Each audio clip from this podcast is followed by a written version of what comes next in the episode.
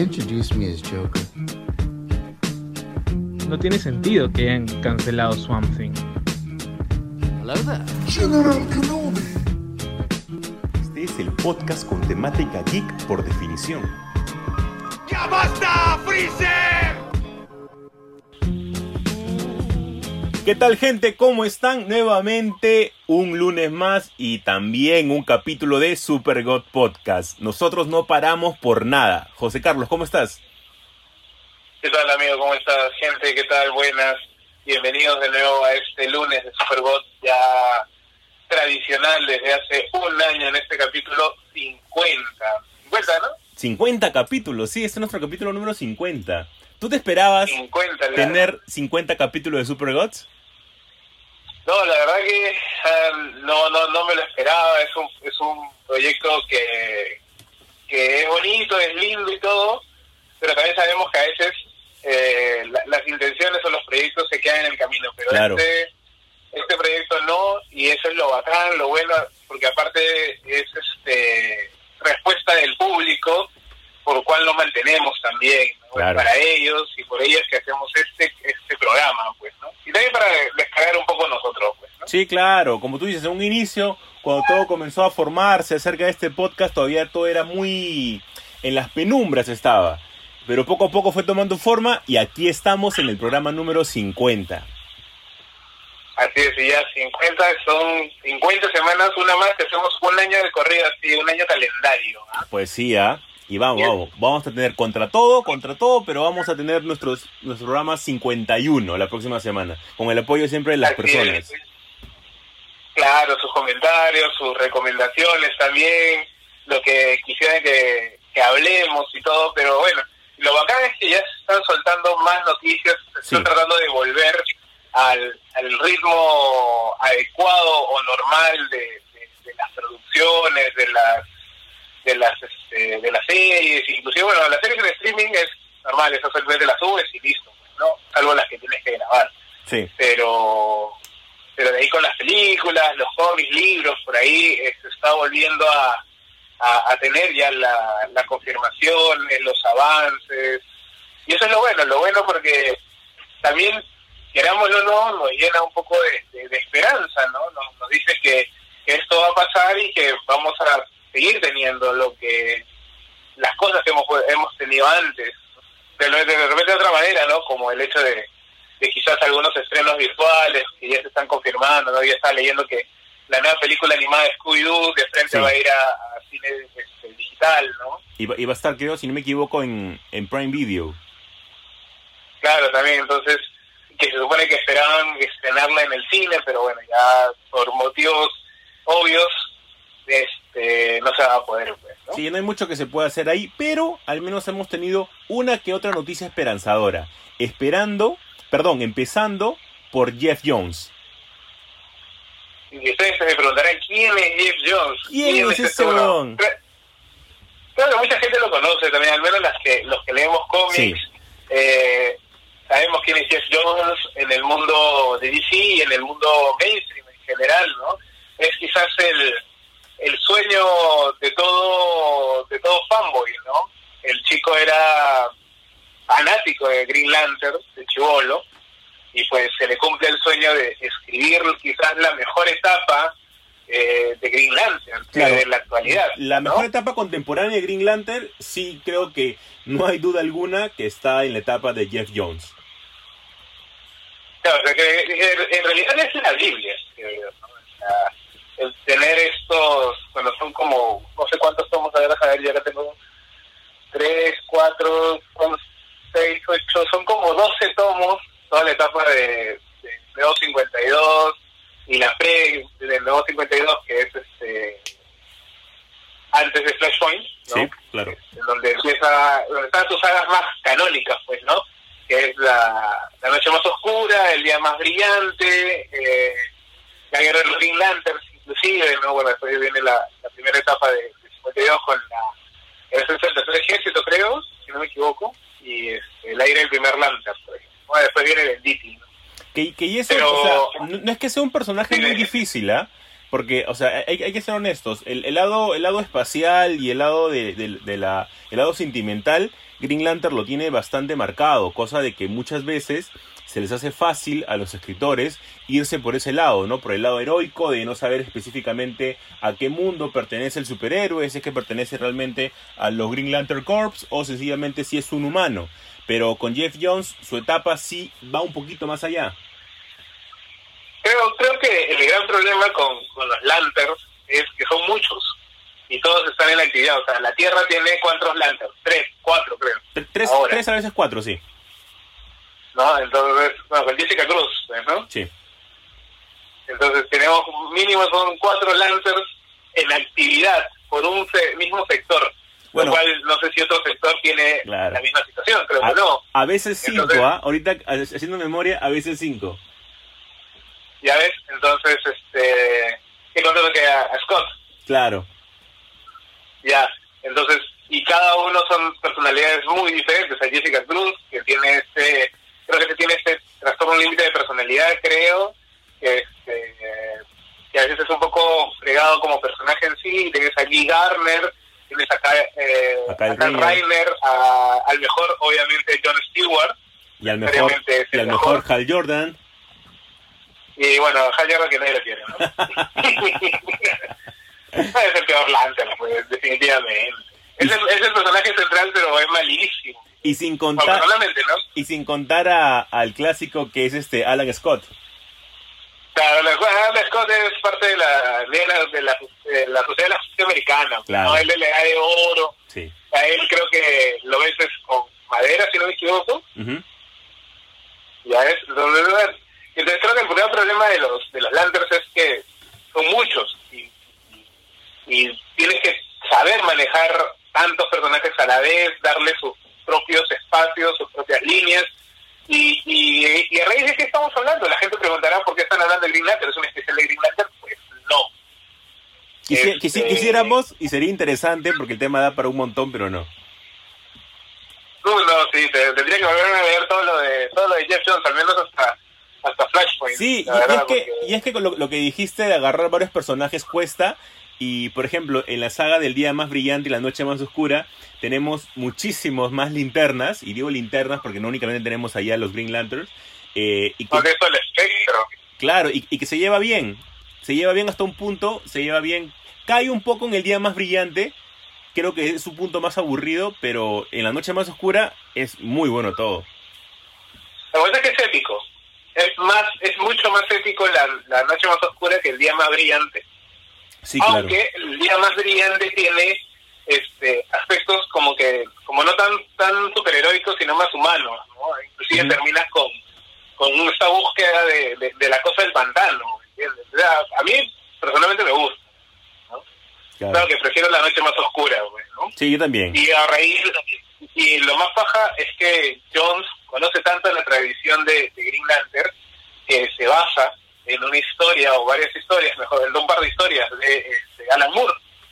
¿no? Alan Moore escribe La noche más, más oscura, que es un, un numerito nada más, y escribe Tigres, que es la, se puede decir la precuela o el preámbulo, el prólogo de, este gran, gran evento. Entonces, Jones conoce la mitología del personaje, ha hecho su tarea y, y obviamente es el llamado. Y creo que él no estuvo en la, la fatídica adaptación de. ¿Cómo se llama este chico? Ahí siempre se me va- se me va su nombre. Ah, eh, el linterna verde ¿Cómo se de, de Ryan Reynolds. Ryan Reynolds, ¿no? Él creo que no estuvo ahí, no sé. O si estuvo, no metió mucha mano. Y si metió mano, creo que no le gustó cómo terminó. Él, pero está, eh, eh, él está como, él no- como él su no está como productor, eh, más está, creo, como coproductor de ese linterna verde del 2011. Ah, pues seguro lo han metido ahí porque, en fin, pues, ¿no? Para que dé algunas cosas y tratar de, de que de que no se vaya mucho por las ramas. Porque y mira, hagan él ha estado- peor de la que hicieron. Él ha metido mano al menos un poquito en todas, ¿ah? Porque en El Hombre de Acero él es consultor creativo y en Batman vs. Superman es productor ejecutivo, al igual que en Escuadrón Suicida. Y en Wonder Woman es la única hasta ahorita, junto con, con la siguiente que se va a estrenar de Wonder Woman, en la cual es productor y también guionista. Ajá, man, ya, esos son, esos son muy buenos datos. Y la verdad que creo que Jeff Jones encontró la, la, la, la idea de hacer este plata siendo productora. Sí, Siendo claro. productor te da plata. ¿eh? Imagínate. Pero ¿cuál es la noticia en sí, ¿Ah? José Carlos? Ah, obviamente ya después de todo este preámbulo, ya que estamos haciendo una, un, un súper especial, creo, este, es que, bueno, si la semana pasada hablamos de que en HBO Max eh, vamos a tener una historia o una adaptación de la Liga de la Justicia Oscura, esta semana se nos ha confirmado que Jeff Jones está como, creo que está como productor también de la serie live action de Green. Así No. es. Entonces todos, la gente ha estado así, como que medio rompiendo el internet, porque obviamente Jones y Linterna Negra, el Linterna Negra, el Linter- Linterna Verde, este, estaban pensando en SeaWorld. Era una combinación entre Black Panther con Green Lantern. Claro, pero me poner los nombres de Green Lantern y, y Jeff Jones en una misma oración creo que es hasta sinónimo de calidad, ¿no? Sí, claro. Y, es, y, obviamente, y obviamente que nos den una serie, bueno, se estaba trabajando en una película, eh, es más, Jones dice que ya la terminó de escribir el año pasado, que es Green Lantern Corps, no, no tiene más, eh, no tiene más este, subtítulos o añadidos, y bueno, y que ahora se, se nos dé esta idea de, o esta noticia de una nueva serie que imagino debe estar, eh, o querrán conectarla mucho con el DCU o con lo que queda del DCU, Con lo que sí. Cyborg, Aquaman, Wonder Woman y, y Flash, porque bueno, todavía eh, Miller sigue en el manto de, del Pero, velocista. pero tú sabes de que sea como sea, si es que vamos a ver una serie de Green Lantern, o bien que se llame mejor Green Lantern Corps, eh, va a tratar, sin lugar a duda, principalmente de Hal Jordan. Sí, obviamente. Yo, mira, yo creo que conociendo a Jones, va a jugar con los cuatro. Así de frente, ¿ah? ¿Tú crees? Es un montón, no, ¿ah? Nada que... Porque, Es un montón. porque si no sería muy fácil, pues. Sería muy fácil aceptar, adaptar este su- sus seis números que tiene en origen Ya. de su etapa. Y, y listo, y tienes una temporada.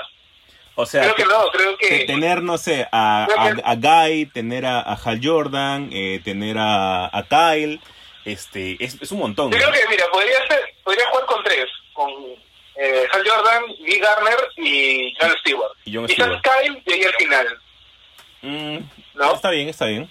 Porque, Lo porque sería muy fácil, o sea, personalmente, eh, creo yo que ya no estamos para historias de orígenes. No, ya no, claro.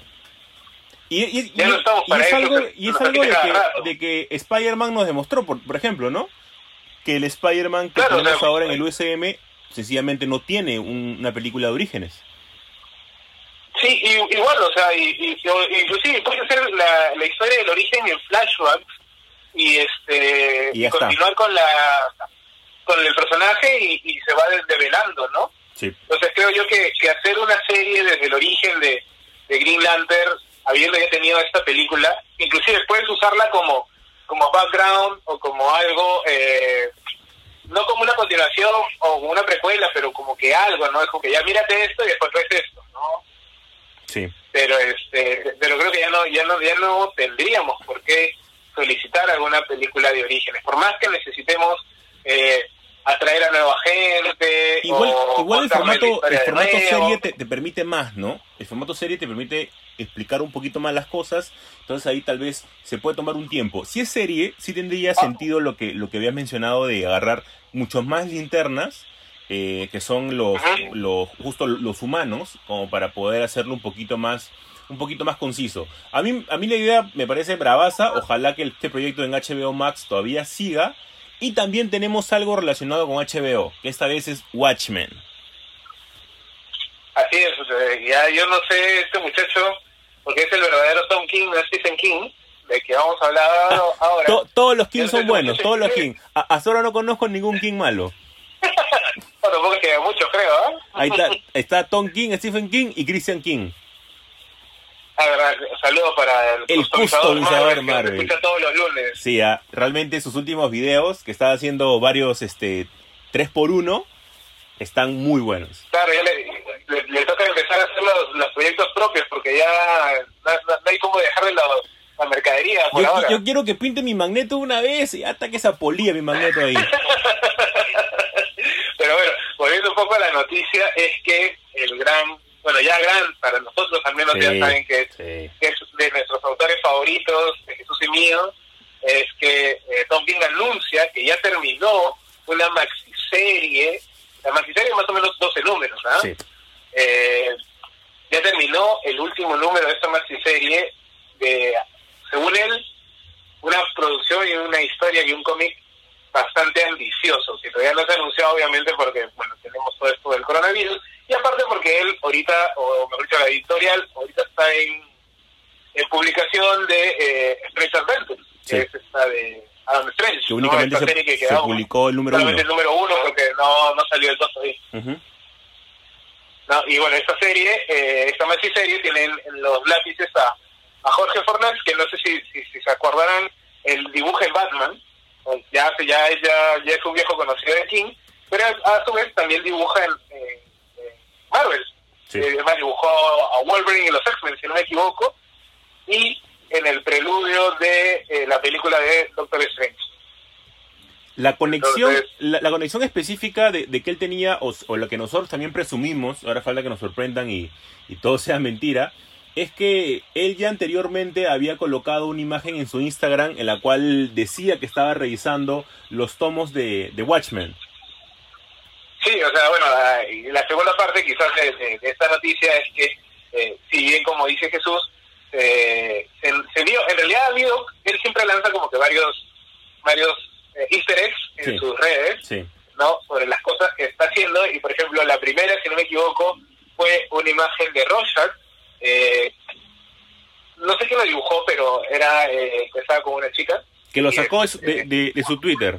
Lo publicó y después lo sacó. Sí, que lo sacó en Twitter y de ahí lo sacó y después diciendo, ¿no? Como que repasando, haciendo mi tarea, investigando y obviamente vemos los 12 números de Watchmen. Pero, Y ahora... pero, eh, ¿tú, tú, te, tú te diste cuenta de que en esos 12 números de Watchmen que él publica la foto faltaba el número 7?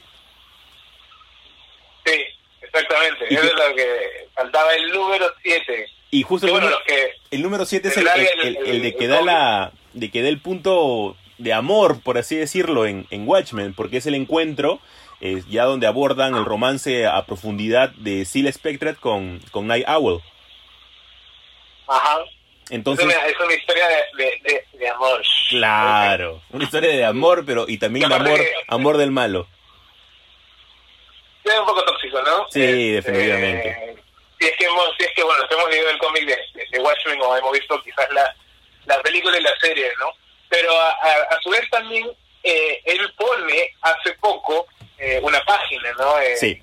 de, de lo que de lo que sería este cómic eh, en Twitter En blanco y y negro. la verdad que en blanco y negro, con algunas cosas este, en, Dios plomos, que en realidad hace una secuencia eh, bastante, una lectura de secuencia bastante interesante, al menos como arquitectura de la página para, eh, para la chamba de Fornes, ¿no? Claro. Son dos, son como que dos situaciones a, a la par, ¿no? El, el chico Viñeta hizo un buen análisis, pareció bastante pertinente de, de- de análisis de la página, y por ahí lo siguen en Instagram, pues denle una chequeada, creo que lo Sí. ha puesto por ahí. Sí, hay, hay que, hay, hay que, hay, hay que resaltar que estuvo muy bueno el análisis que hizo Edson ahí de, de la viñeta y también de los de los detalles que tenía, que te daba algunos mensajes como con el cuadro. Claro, no, aparte que es la, la idea del tiempo, ¿no? La, esta idea de, de- de secuencialidad, o sea, muy aparte que seas arte secuencial y todo, empezar a jugar con la con las secuencias de, de espacios temporales, los desplazamientos, que bueno, si, si han conocido a Frank Whiteley, también sabrán que él es uno de los que les encanta jugar con, con el espacio y con el tiempo, ¿no? Y eso es a raíz de que inclusive creo que eh, King también pone una viñeta de Adrian Bates, si no me equivoco, Ujú. eh, hace- en Twitter también. Y entonces todos pensamos de que esta va a ser quizás una maxiserie o bien en dentro del universo de Watchmen o relacionado con Watchmen. No sé si, si- cómo, lo estará pensando Tom King, pero lo cual genera como que entre hype y miedo después de haber tenido Doomsday Clock que lo escribe Jeff Jones. Bueno, no es, no es que sea mala, ¿no? O pero sea, personalmente y también- no me termina de convencer. Tom King ya también tuvo su, su medio acercamiento porque él también está en una parte de, de, de The Button, que es como que la previa introducción a, a, a Doomsday Clock. Pero, Claro, es como pero igual eh, juega un papel importante y a la vez nos causa mucha duda porque nosotros sabemos que cuando agarras varias cosas y abarcas un montón, muchas veces no te resulta, como es el caso de Doomsday Clock, como es el caso de Metal, como es el caso de, no sé, en Marvel, de Civil War 2, etcétera. Cuando comienzas a hacer productos Claro, así, eh, ahí, ahí, pero, pero yo creo, o sea, también tenemos que ver quiénes son los los creadores, o los demiurgos de esta, de esta idea, ¿no? En Doomsday Clock tenías a Jeff Jones, por ejemplo, ¿no? Que su estilo es netamente superheroico, netamente mainstream, ¿no? Lo vemos desde Green Lantern, pasando por su JSA, su propio Shazam, por ejemplo, ¿no?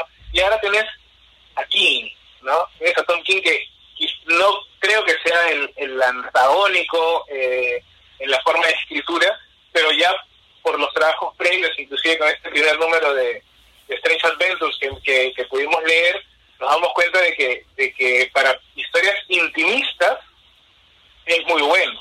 sí.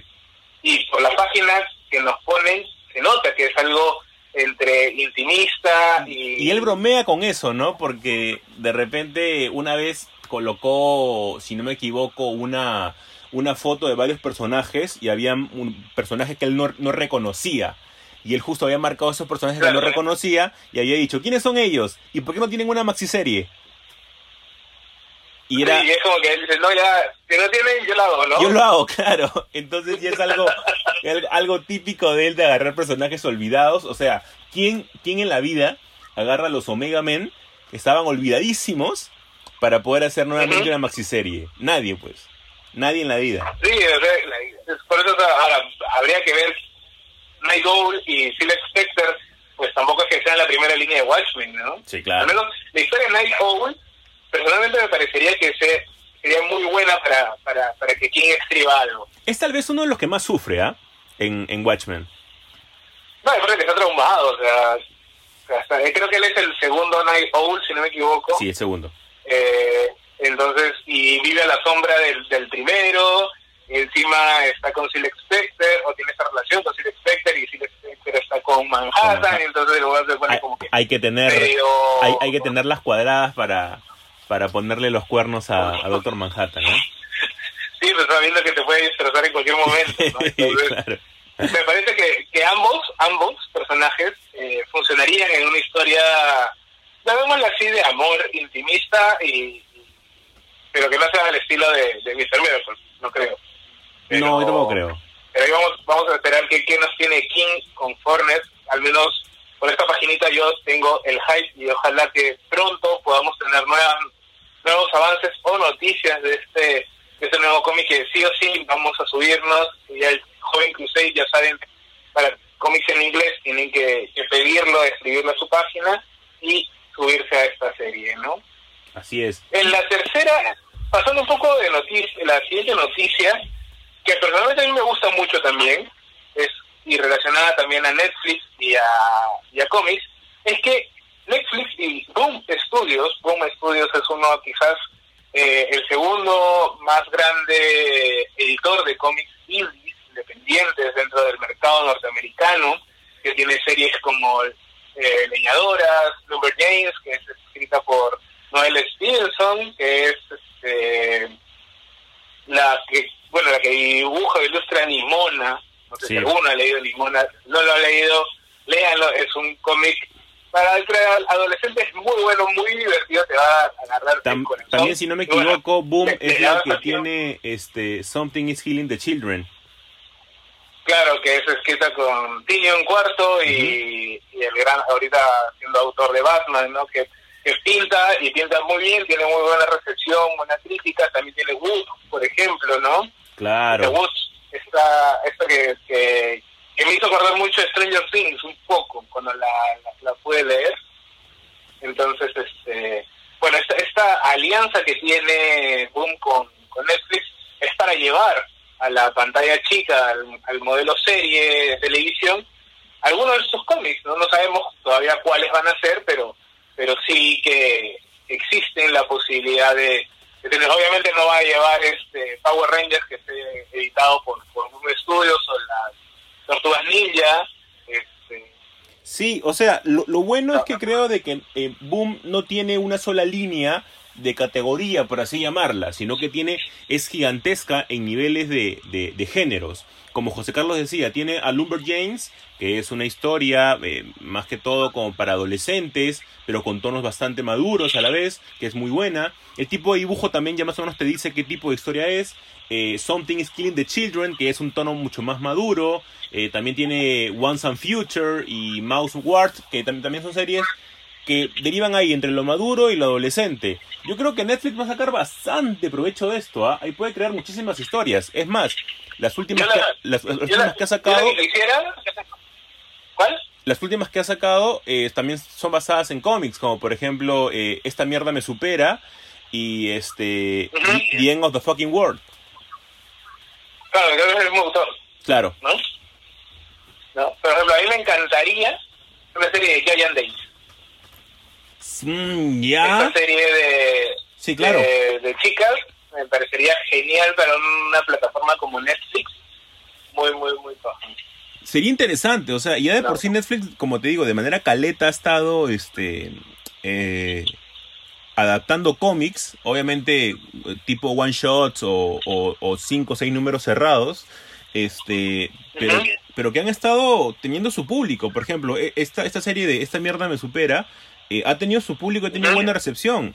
Es con esta chiquita eh, Phillips, que es una de, la- de, la- de los perdedores Eh, en, ¿ella en es la de? Claro. Ella es la de It y ha tenido bastante buena aceptación. También está otro chico ahí también de, de los que forma parte de los perdedores de It. Y sí está bastante buena. The End of the Fucking World es una serie que ha avanzado bastante bien y su fanaticada está más que, más que consolidada, ¿no? Así que creo que acá esta, esta unión con Boom le va a ir bastante bien. Sí, ojalá que, pronto sepamos más- de, de este, este- estos proyectos en paralelo. Sabemos que, que Boom Studios no es eh, quizás eh, de los grandes cómics eh, faranduleros, llamémoslo así, de primera línea, como puede ser Image o inclusive Dark Horse, pero de que tiene calidad y tiene muy, muy buena gente escribiendo, eso nadie lo niega. Además, Sí. yo recomiendo una serie que se llama Faithless, que es este, con María Lovett y Azarelo, si no me equivoco, sí creo que es Azarelo. Este, eh, muy buena si les gusta un poco el, el tema de la del ocultismo y la magia, ¿no? Pero básicamente es orientado a, a público entre juvenil y adulto, Sí. lo cual quiere decir que va a ser muchas risas aseguradas. Entonces vamos a esperar, vamos a esperar que pase primero el coronavirus para que después nos digan qué, qué es lo que qué es lo que van a, a adaptar o, o- o qué es lo que van a producir, ¿no? Pues sí. Y con eso cerramos el bloque 1 y vamos a continuar con el segundo bloque que únicamente vamos a adelantar que es un bloque recontra arácnido. Así que quédense con nosotros. Así es. Help me, Obi-Wan Kenobi. You're my only hope. ¿Qué pasa contigo? ¡No te muevas! ¿No ves que te voy a matar? Y bueno, como habíamos dicho adelantado un poco en el eh, este bloque anterior, este bloque es un bloque entre nostalgia, análisis, pero de un personaje en especial y a raíz, claro está, de una encuesta que Jesús hizo hace una, una semana, creo, ¿no? Sí, En tu Instagram, ¿no? así es. Todo arrancó Y es que, ah, con, eh, con una, con una duda, ¿no? es. Con una pequeña duda de que era eh, cuál realmente, si realmente consideraban que, que Tobey Maguire había hecho un, un gran trabajo como Spider-Man porque veníamos de la noticia de San Raimi, ¿no? Ujú. Bueno, en realidad es preguntarnos y hacer quizás un, un, barrido de, del- de estas tres, un comparativo de estas tres adaptaciones entre Tobey Maguire, eh, Andrew Garfield y bueno, Tom Holland, ¿no? Obviamente muchos pensarán de que acá o no van a decir quién es el mejor Spider-Man y todo lo demás. Pues entre sí y no. Creo yo que eh, está obviamente oleado y sacramentado de que ya Tobey Maguire es el mejor Spider-Man de la vida. Sí, o sea, en, la- en la encuesta fue un ganador, pero apabullante, pues. O sea, no, no dejó Que creo que- nos respalda, ¿no? Sí, o sea, no, no dejó creo que ni esperanza a ninguno de los dos. La pelea en un inicio estuvo entre, entre el segundo lugar de Andrew Garfield o, o Tom Holland, pero la gente después al final prefirió a, a Tom Holland, ¿no? Ahora, habría que ver, bueno, son 20 años, quizás las primeras, eh, la primera película de, de Spider-Man es a inicios de los años 2000, ¿no? En el 2002, Ya- sí. ya- Ya va, ya va a cumplir su, su veintena de años prácticamente, eh, de- y en este lapso hemos tenido tres, tres Spider-Man, tres personajes que han vestido el manto, entre aciertos y desaciertos, pero habría que, eh, que preguntar, o recordar más que todo, ¿no? Eh, ¿Cómo fue esta idea de, de, o cómo lo vimos, mejor dicho, cómo vimos a- al- al hombre araña, a Spider-Man, como aquel que quizás inició todo este furor del cine de superhéroes que, que ya eh, se ha desarrollado con más intensidad en estos últimos años, ¿no? Claro. Yo recuerdo mucho esa primera película eh, porque, bueno, para empezar, en ese tiempo no leía cómics, creo que no había muchos cómics acá, entonces, pero sí habíamos visto la serie en los 90, la serie animada. Ujú, claro. Era ¿No? como que nuestro Entonces- punto nuestro punto referencial más, cer- más cercano. Claro, entonces era como que, oye, una película de Spider-Man después de haber visto eh, la serie, ¿no?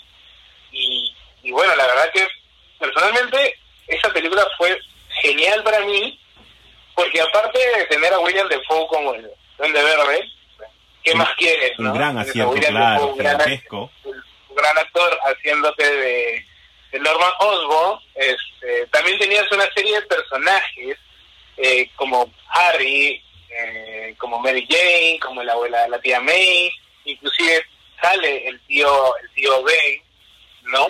Y obviamente esta frase eh, mítica, icónica de un gran poder conlleva una gran responsabilidad en donde vemos retratado quizás los inicios del cómic esta idea de, de Stan Lee y Ditko, ¿no?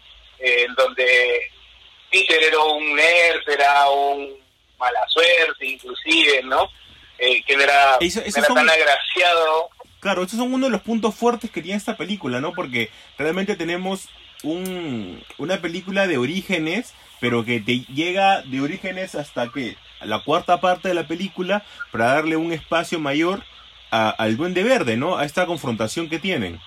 Entonces, ahí para mí es el gran acierto de Sam Raimi porque nos dio una película mediana de orígenes y luego comenzó a profundizar más en el personaje, que para mí es importantísimo. Ahora, para mí, un mejor inicio lo tiene Andrew Garfield. Porque ahí tenemos... Mm, a ver, expon tu, punto. Yo expuse un poco el mío, expon punto. Mira, ¿por qué para mí... Ya, bacán, Tobey Maguire puede ser el mejor Spider-Man que hayamos tenido. Pero eh, para mí en segundo lugar no está Tom Holland, sino está eh, Andrew Garfield. ¿Y por qué lo digo? Porque con él hemos tenido realmente un nivel de, de, de inicio de, de toda esta... es- este camino del guerrero mejor elaborado. Hemos tenido a una Gwen Stacy de buena manera, también lo tuvimos con, con Tobey Maguire, pero de manera distinta, pero tuvimos el romance bien hecho de Gwen Stacy. Tuvimos la muerte de Gwen Stacy también en la película, cosa que se, desarrollaba un poco mejor. Tuvimos al, al Spider-Man Nerd en un inicio para que después, poco a poco, él se vaya aprovechando de sus poderes porque no tenía un control específico. También tenemos la presencia del tío Ben, que lo hace también de, de manera ba- bastante buena. Luego muere. Tenemos en el camino también una historia de, del tío Ben, que no tuvimos con, con Tom Holland, pero que el desarrollo tal vez muere un poquito con los villanos. Tal vez la elección de villanos no ha sido la mejor a Andrew Garfield y es por eso que le jugó en contra. Ahí está. Mm, yo creo, o sea, en sí tienes ahí alguno que otro punto, punto a favor. Yo pienso que la de Andrew Garfield cae porque se estaba pisando los pies a sí mismo. ¿Por, ¿Por qué lo digo? Sí. Porque creo que su intento de, de, de dar algo nuevo o relanzar al personaje después de la fatídica tercera parte de, de Raimi, este, no sabía cómo engarzar las historias. Aparte de que Raimi, lo bueno de sus películas, al menos la 1 y la 2, es que, como bien dijiste, los villanos tienen un gran, gran trasfondo Sí. y aparte son personajes importantes que se desarrollan en la trama. Recordemos al Doctor Octavio, al Duende Verde, inclusive, ¿no? La 3, bueno, Eh, no, no, no vamos a hablar de eso. Pero este, pero en cambio, y aparte que se había agarrado a los mejores villanos, y eran los más icónicos también, ¿no? Sí, claro, agarras al duende, al Duende Verde, verde claro. y ya te quedas un poco sin, sin, sin techo, ¿no? O sea, Spider-Man tiene uno de los mayores bagajes de, de, este, de villanos que pueda haber junto con Batman, tal vez. Entonces, eh, tanto villanos como Batman, creo. Claro, y es por eso de que puedes agarrar varios, pero que tengas icónicos, tal vez son los que siempre han estado en los seis siniestros, los bandera, porque siempre han, han- han variado alguno que otro. Pero los banderas siempre han sido lo- Claro. lo, lo más este lo más requeridos. Y especialmente el papel de Osborn, ¿por qué? Porque es el padre de, de su amigo. Entonces juega un papel sentimental mucho más grande. Entonces ya de por sí, en esta nueva, en esta nueva saga que es la de Andrew, no puedes utilizar al Duende Verde ya.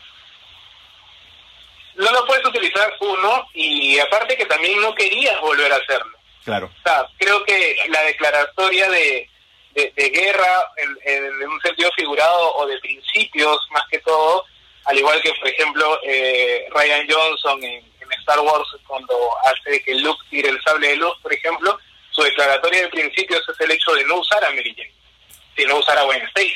Claro, como se debe. No sé, no sé si cómo se debe, pero de que la historia funciona y funciona y funciona bien. O sea, creo que la, la épica saga de la, de la de la muerte de los Stacy, pues este, funciona, ¿no? Y es, y es recordada por muchos como una de las mejores historias de Spider-Man, ¿no? Sí. Es como que por ahí tenías ya un medio pie asegurado, ¿no? Te faltaba pie y medio, ¿no? Era ya después... Y muchos, los personajes muchos estaban dudando que la mate, ¿ah? No, pero tenías que hacerlo. Sí, tenés que matarla, sin lugar a duda. O sea, tenías que replicar esa escena. Sí, y no hay igualita. otra, no hay otra. ¿no? Entonces, pues creo que creo que el punto para usar esa historia era que tenías que matarlo. Sí, tenés que matar a Gwen Tenías que Stacy. hacer exacto. ¿No? Entonces, Y ahora, más, los villanos, pues, así, pues, o la- sea, la- los la villanos escena- son malísimos.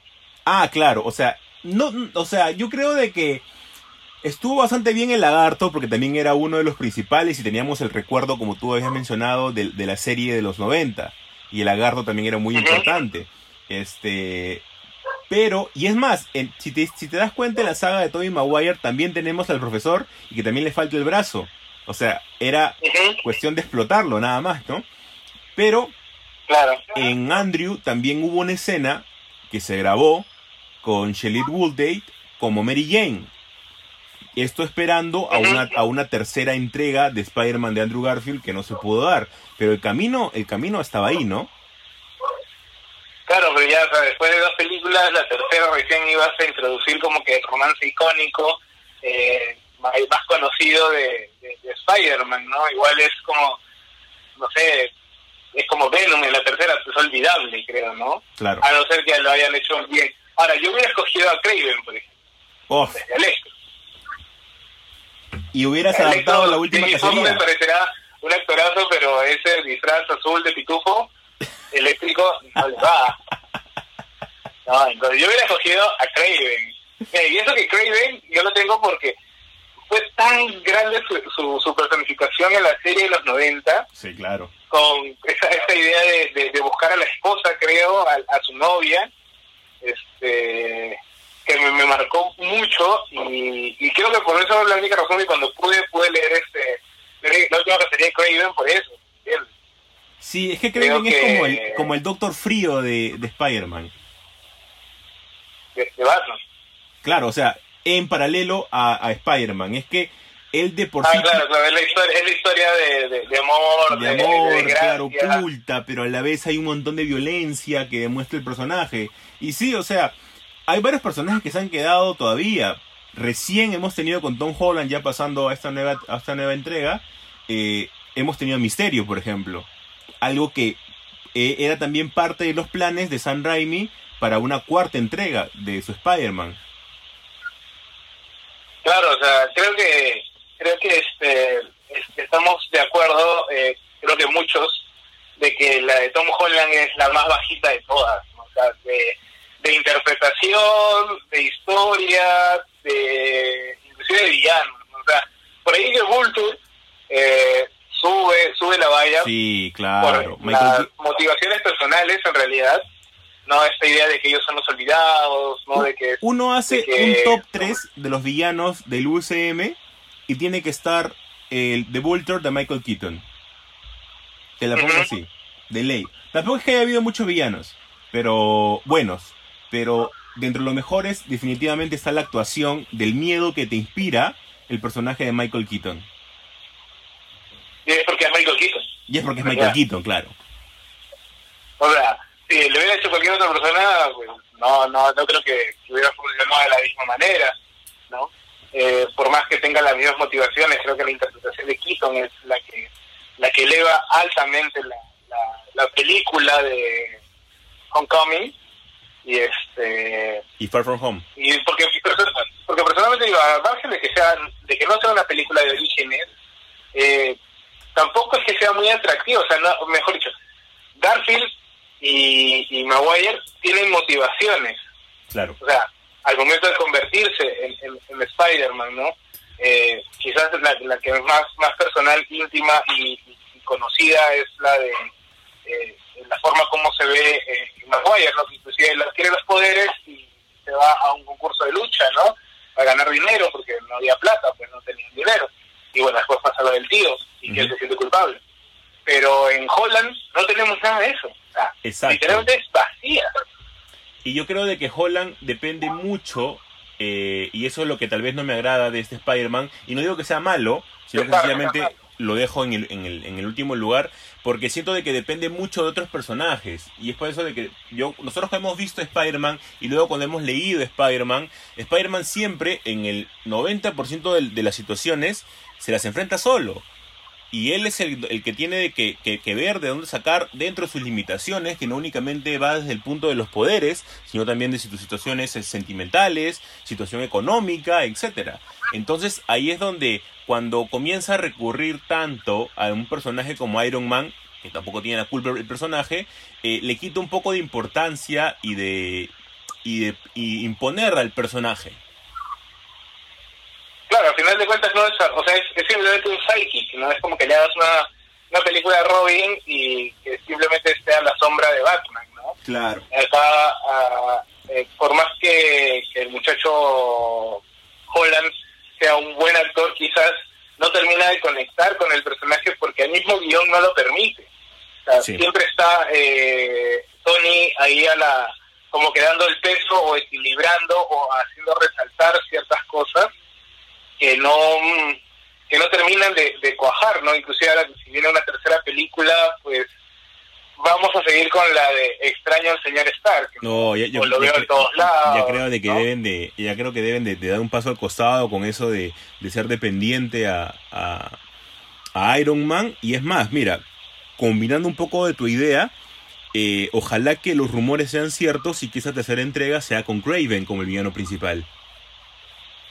Sería sería estupendo por aunque no sé si Holland creo que el, el Spider-Man de Holland es todavía muy chiquito como para pelear con Craven no porque creo que hemos tenido así o sea eh, Holland es el niño araña eh, Garfield es el joven araña y Maguire ya es sería el hombre araña de sus películas por Claro. el tema de, de referencia eh, de edad mejor dicho Sí, claro. ¿no? entonces yo no sé qué, qué tanto qué tanto funcionaría con Craven aunque me encantaría ver un Craven la verdad No, sería, no. sería muy bueno ver no. un Craven. En serio, a mí también me, me Ahora, gustaría un montón.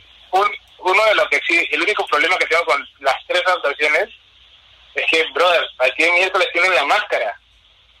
Se la van quitando.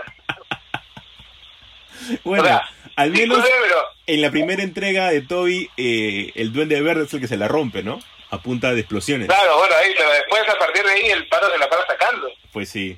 O sea, Sofoca, pues creo, sofoca. creo yo que, que- creo yo que, que uno de los personajes eh, que entiende el funcionamiento de una máscara, que inclusive lo vemos eh, como un, un punto muy álgido en, en la Civil War de, de los cómics, la primera, es que él nunca se quita la máscara por nada porque tiene que protegerse a sí mismo y a su familia y a Claro. sus seres queridos. Claro.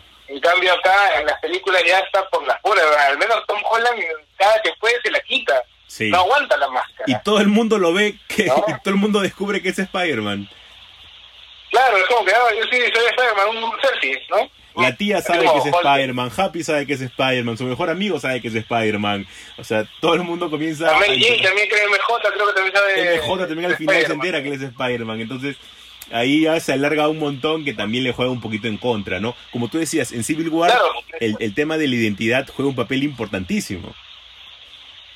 No, y aparte que es un, un- una idea este, capital en, en- en Spider-Man como personaje, ¿no? O sea, al momento de adaptarse, eh, hay que, bueno, personalmente pienso que hay que eh, eh, respetar ciertos cánones o ciertas estructuras de, del personaje en sí, y, y en Spider-Man es este respeto a, a la máscara, ¿no?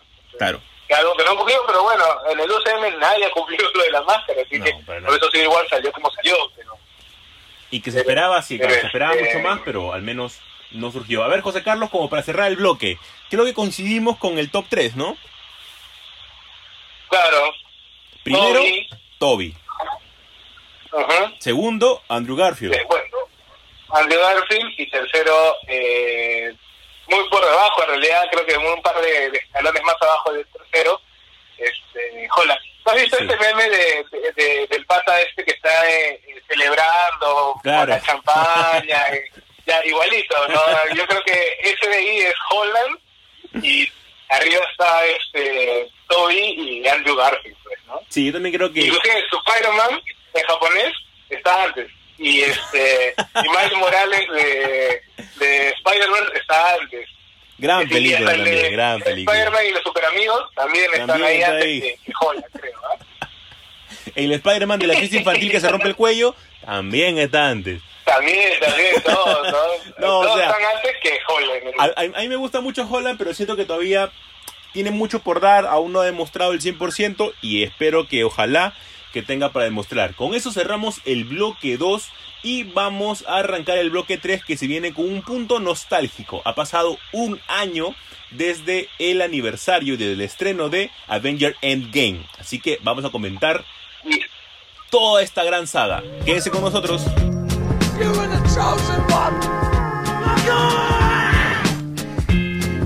Arrancamos con el tercer bloque y es que esta semana, o mejor dicho, la semana pasada ya, se ha cumplido un año desde el estreno de Avenger Endgame. Exactamente un 22 de abril que se estrena esta película. José Carlos, fue una gran película. Fue una gran película. O sea, creo que yo no esperaba ese nivel de historia. e igual me sigue gustando más Infinity War. eh, pero Endgame fue bastante bueno.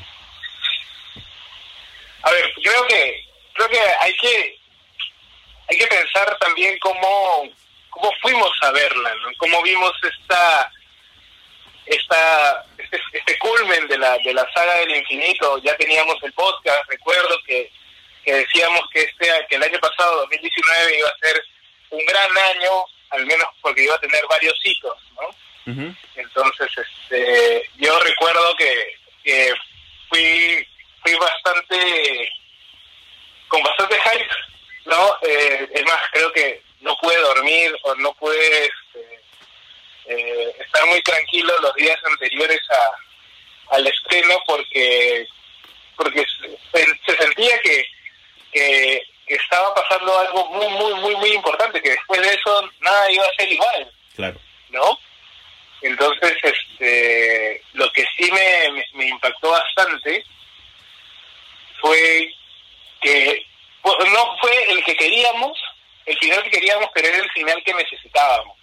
Sí, ¿No? porque creo que nadie se esperaba todo ese giro que iban a dar principalmente con Thanos, ya dentro de una realidad habiendo utilizado las gemas por segundo, eh, por segunda oportunidad y que luego tengan que regresar en el tiempo para poder hacer todo nuevamente. Creo que nadie se esperaba eso. Era- Era bastante difícil. Pero yo que- creo que mucha gente, creo que mucha gente no se esperaba nada de la película, en el sentido de que no sabíamos cómo iba a ser. Recuerda que, o recordamos que, que había muchas teorías, eh, algunas muy saladas de los pelos, otras este, que ya ni siquiera confiábamos en, en el tráiler porque habíamos recordado lo que hicieron en Infinity War, que simplemente nos mintieron así descaradamente. Nada de lo que habían este, se había planeado para Infinity War se cumplió.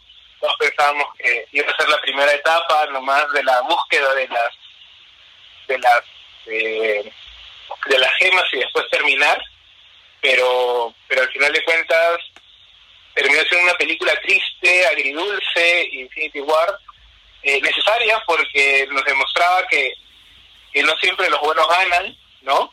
Y que muchas eh, acciones tienen otras otras consecuencias, ¿no?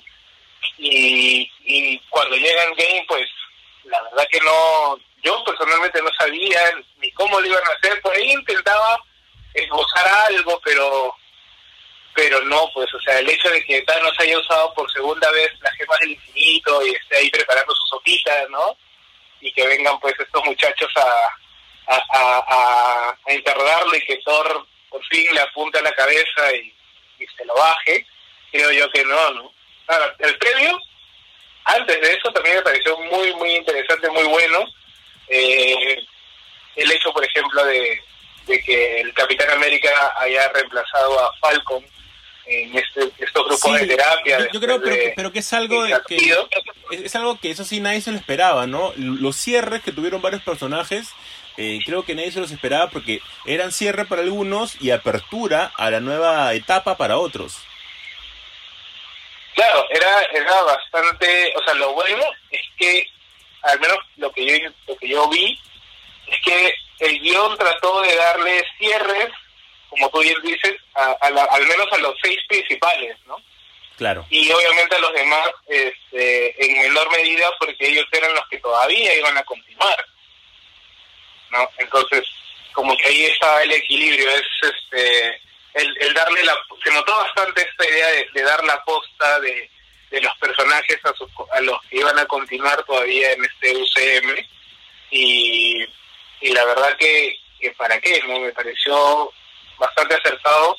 Y ahí te das cuenta un poco de lo que de lo que adoleció Juego de Tronos no porque necesitabas un final épico al margen de todo o sea al margen de, de- O de sea, si- sí, necesitabas un final de épico, pero tal, vez no a todo el mundo le iba a gustar, ¿no?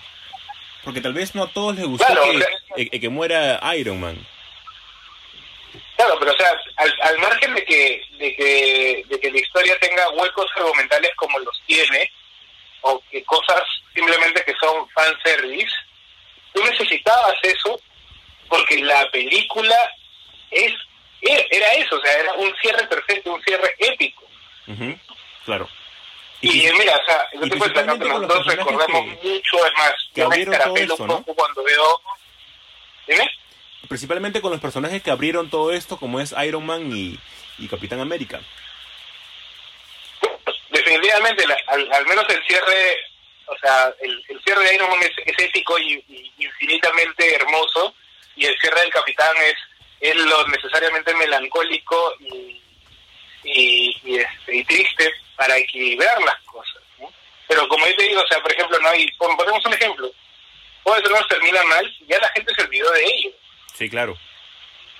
en cambio, Endgame termina éticamente, no de la mejor manera, eh, con mucho fanservice, pero igual sigue generando esa emoción, generando ese... A mí, se me, como dije, no se me escarapela el cuerpo cuando veo de nuevo la escena de la, la pelea final. Entonces, Claro, creo que que- a nivel de, de narrativa... Yendo a tu comparación, eh, ahorita se va a cumplir también un año, me imagino, ¿no? Dentro de poco del final de, de, de, de Games of Thrones. Y yo me imagino de que ahorita hablamos de Endgame y yo digo, ahorita me provoca terminar el podcast y ver Endgame. Pero creo que se va a cumplir un año de Games of Thrones y nadie va a decir, me provoca ver nuevamente el final de Games of Thrones. No, definitivamente nadie, creo yo que, al menos que de repente las primeras eh, temporadas, ¿no? Pero yo personalmente no la volvería a ver, por más que me encantó y todo, pero no la volvería a ver. No, No, No yo me tampoco. genera esa esa emoción que sí me generaría en game, ¿no? A- aún sigo que, esperando, ejemplo- esperando el libro, pero la serie no. Para mí la serie ya está. No, claro, y, y por ejemplo, eh, lo bueno de, de Endgame es que te da eh, otras caras, otros lados de los personajes, ¿no? Y quiero acá referirme a, a Thor, ¿no?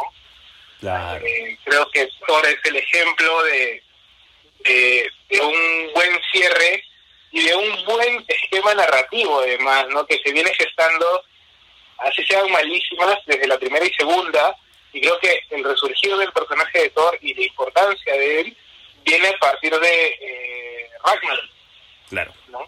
Creo que, Taika eh, funciona, hace funcionar a, a, como debería ser, y ya en Infinity War y en, y en vemos este esta maduración de- del Thor, que no deja de ser gracioso o, o ocurrente, llamémoslo así, pero sigue siendo bastante serio también. Claro, ¿no? y es que creo de que lo llevas a los personajes antes de, de, de Endgame, los llevas a su punto más alto, ¿no? Como es, por ejemplo, el tema que tú dices de, de, de Thor, y también después en Infinity War vemos al re- el regreso de un Thor bastante poderoso, que llega con Groot y con Rocket Raccoon, y que luego se va totalmente a la B en, en Endgame, ¿no? Y eso es lo, lo chévere. Desarrollas un personaje para poder levantarlo y para poder tirarlo desde ahí para que sea mucho más significativo. Claro, o sea, eh, recordemos que Thor está deprimido, que por él se murieron mitad de los asgardianos, que, que, o sea, después de lo que lo poco que quedó en, en Ragnarok, ahora estaba este, más diezmado porque había hecho que la mitad de la población de la Tierra, en donde podría estar, por ejemplo, este, su, su, la que fue su novia, ¿no? Este, ¿Cómo se llama? Jane Foster. Jane Foster, este, también pudo no estar, ya, o sea, desaparecer con el chasquido de Thanos, eh, y obviamente entra en una depresión que lo que hace es no querer nada, como muchos, muchas personas pueden experimentarlo, creo que ha sido un toque muy personal esa idea de, de y creo que por eso no, no lo veíamos bien en, en los trailers, me acuerdo que era, oye, ¿dónde está Thor? ¿Dónde está Thor? ¿No? Claro. Entonces, este, creo que, que los, los, los cierres de los personajes, el que más me gustó fue el de Thor. Creo que eh, de los que menos, eh, pero no por ello mal, es el de Natasha, por ejemplo. Ujú. A mí el que más me gusta es el de Capitán Eh, América. ¿De cuál? El de Capitán América. Siento que le dieron un cierre bastante bueno, un cierre fin- finalmente el que, el que él se merecía y el que él siempre estaba deseoso de tener, ¿no? El que quería, el que quería su baile con, con Peggy. Con pues, Paige, ¿no? claro. Que, que a fin, Ahora, eh, que a fin de cuentas es algo que bastante no, raro, no me ¿no? cuadra muy bien en, en- Porque se agarró a su... Porque se agarró a su, su sobrina, entonces... Nunca... Eso queda, eso queda en, en, en el limbo. Claro, no, pero por ejemplo en el tema de Natasha, recordemos que Natasha también viene desde la primera de Iron Man, si no me equivoco. Claro. Desde la segunda. No, no, la segunda. Desde la segunda de Iron Man, o sea, ella también tiene la misma, quizás importancia que, que el propio Iron Man. ¿no? Claro. Eh, claro que era, empezó como se- de personaje secundario y después fue a segunda línea en Avengers, ¿no? Pero, pero igual, igual su, su final fue bastante emotivo, sumamente predecible porque era como que, brother, estás mandando a los dos únicos humanos Sí.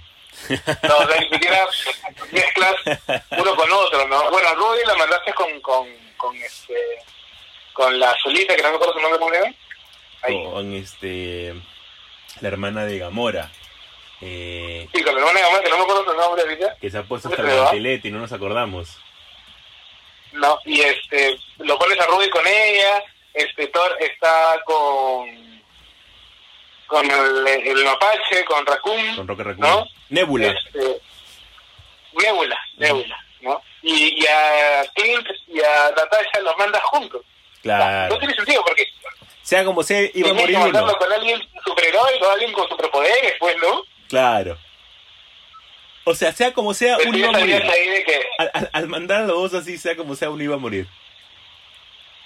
claro, ¿no? Y es como que, pucha, ¿no? Se va a morir, este... Yo decía, ojalá no se muera Hawkeye, ¿no? Yo decía, ojalá que no se muera. Y al final, bueno, Natasha en una, una dramática escena de, sacrificio, ¿no? Para la, la, gema del alma, eh, cierra su ciclo, ¿no? Y inclusive ahora, eh, con esta nueva película que viene, eh, creo que adquiere mucho más relevancia ahora que está muerta porque por fin vamos a, conocer más de ella, ¿no? A, a diferencia de que estuviera viva y le sacas una, una historia más hacia adelante y no tanto eh, hacia atrás en retrospectiva, ¿no? Entonces, ese, ese tipo de, de arcos y bueno, los, los iniciales eh, o las actuaciones este, de los que todavía quedan como Doctor Strange o como Black Panther, que se nota, por ejemplo, de que de que el Capitán América le está dejando como que el manto a, a, Black Panther en caso de liderazgo, porque él es él es el primero que como que llega de, de estos portales de Strange y, y el capitán lo mira y, y le sonríe como que le da la, la venia, ¿no? Claro. ya vemos ahí cómo, ¿A cómo ti, se empiezan a Carlos? configurar esto que ¿Cuál te parece mejor? eh. ¿E- ¿Endgame o Infinity War? Si. Eh, yo creo que Infinity War. Infinity War, entonces coincidimos. Yo también siento de que Infinity War nos presentó más cosas y nos, y nos dio más momentos épicos. Obviamente en Endgame tenemos varios momentos épicos también como la del martillo con el Capitán América, la llegada, como tú dices, de los portales de, de Doctor Strange, pero siento de que la pasé mucho mejor con, con, con Infinity War. Claro, lo que pasa es que una cosa es emocionarte con, con escenas éticas, eh, llamémoslo así, reales o, o, o bien hechas, y otra cosa es emocionarte con, con fanservice, ¿no? O sea, recordemos que la última pelea eh, de Thanos con, con los Vengadores es mero fanservice, ¿no? Claro. Y antes de eso no tiene mucho mucho de épico, pero sí tiene muy buenas eh, historias o muy buenos muy buen desarrollo, ¿no? Por ejemplo, la Capitana Marvel llega de la nada, eh, ¿cómo se dice? Este, ¿qué más? O sea, está Valkyria siendo Valkyria y recordemos que en, Ragnarok ya dejó de ser Valkyria o no tiene un pegazo, mejor dicho. Y también hay varias cosas que, según los saltos de tiempo estarían mal, pero pero son cosas de que ya después de tanta de, de tanta de tanto fanservice como tú dices, más o menos como que lo dejas pasar. Claro, o sea, es que también, o sea, apelar a- al, al, al viaje en el tiempo es un recurso muy, muy arriesgado. O sea, no sabes si te va a salir bien, ¿no? O te va a salir todo como que ya parchando, pues, ¿no? Y en este caso sale parchando. Creo que no hay ninguna historia de viajes en el tiempo que, relate o que ej- ejemplifique bien esta idea de, de los futuros alternos o los futuros, porque por ejemplo, el Capitán América se queda en el pasado y, y, y, y hay un montón de, de, de cosas que faltan explicar ahí. Claro, porque ahí alter- alteraría todo, alteraría todo el flujo normal de los, del tiempo, a menos que se vaya a una nueva continuidad, pero al igual él regresa, porque ahí después aparece como viejito. Entonces, hay varias cosas todavía por solucionar, pero al menos sabemos que les pasamos bastante bien con estas dos películas. Claro, o sea, creo que, que como, como iniciamos el, el, el bloque, un buen final te permite eh, tener un, una continuidad, al menos en el recuerdo. O sea, mucha gente ha puesto los clics de la película o ha puesto uno que otro dato porque le, le termina agarra- agarrando cariño por lo bien que terminó, ¿no? Claro. a diferencia de, otros de, otro- de otras sagas eh, que, que simplemente puedes llegar a pasar al olvido en menos de un año, ¿no? Porque simplemente no, no supiste manejar esta, esta idea de los finales, ¿no? Ya Stephen King sabe eso al no escribir buenos finales, creo, ¿no? Pero... no ha sido personal, no ha sido personal. Para nada, amigo, para nada, yo sé, yo sé. Y bueno, amigo, con eso... entonces, bueno, eso nosotros prácticamente estaríamos cerrando el bloque 3, que es este recordaris del- de, de lo que ha sido Avenger Endgame. No, no queremos despedirnos sin antes darle un aviso, ya que eh, nosotros eh, siempre estamos tratando de estar atentos a, a lo que se puedan hacer eventos a pesar de la coyuntura que estamos viviendo actualmente, ¿no? Eh, hemos tenido bastantes y hemos hablado la, la semana pasada acerca de, de un montón de cosas que se han parado, entre ellas el Día del Comic Festival, que es un, un festival que siempre se ha mantenido a lo, a lo largo del tiempo, cada día mejorando, cada año mejorando un poco. Esta vez, el día 2 de mayo, van a hacer un directo a partir de sus redes, a partir de Facebook Live, a partir de YouTube y a partir de Instagram, en los cuales va a ser una actividad con un montón de charlas que van a durar entre 20 a 30 minutos aproximadamente.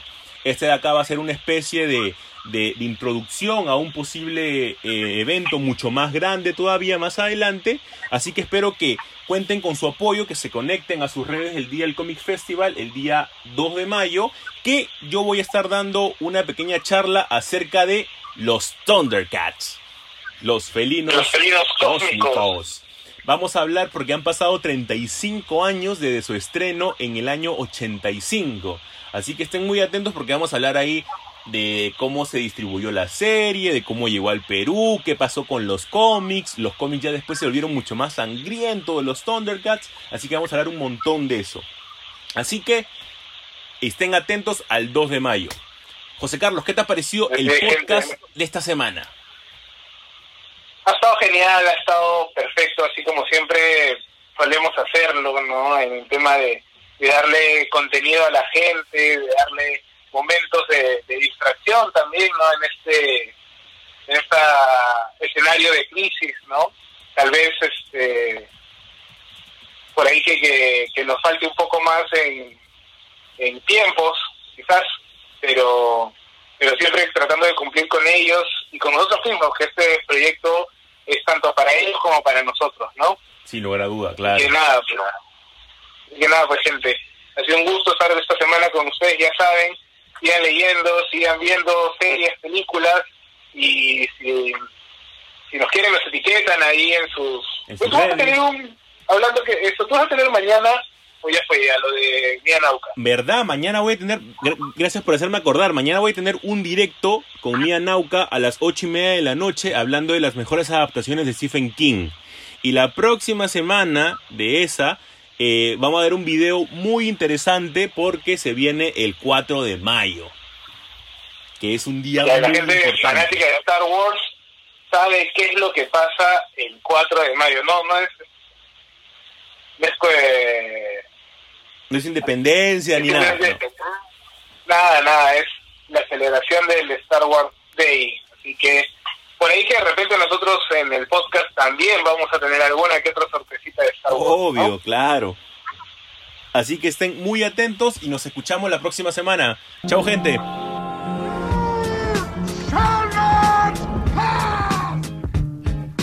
When you bring me out, can you introduce me as Joker? No tiene sentido que hayan cancelado Swamp Thing. Hello there. Este es el podcast con temática geek por definición. ¡Ya basta, Freezer!